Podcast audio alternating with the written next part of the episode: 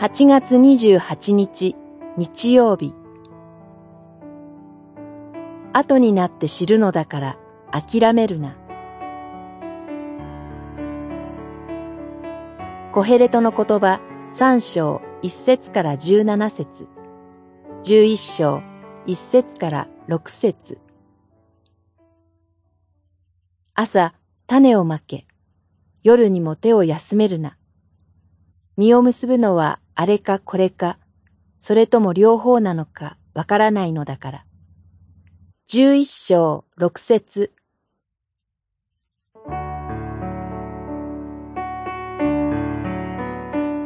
コヘレトを賢者として有名にした時の詩は、生まれる時から死ぬ時までの人生全体を視野に入れます。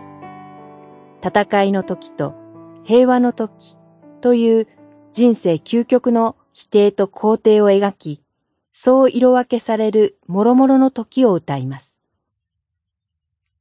生まれるに時があり、と語り出し、平和の時がある、と締めくくる。始めと終わりは否定ではなく肯定です。これこそ彼の人生観です。誰の人生にも避けがたい戦いがあり、嘆きがあり、死があります。にもかかわらず、すべての出来事には時があり、人生を決定づける神の時が充満しています。神が人の心に与えた永遠こそ神秘の賜物です。これは空間的な永遠ではなく、あるいは未来永劫でもありません。人生を初めから終わりまで見渡す視野です。ただし未来は隠されますから、見渡せるのは現在と過去のみです。人の生と死を支配する神の諸々の時が充満していた。それらは神の突然の直接介入だった。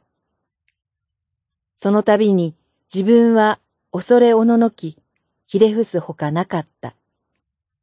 これを後になって知るのです。これこそ人を生かす神の知恵です。何が人生を決定づけるかは後になって知る。だから自分の人生に種をまく営みをやめてはならない。今を生きること、誰かを愛することを諦めてはいけない。祈り。愛なる主よ。あなたが共にいてくださった諸々の時の十万を知り、賛美と感謝を捧げさせたまえ。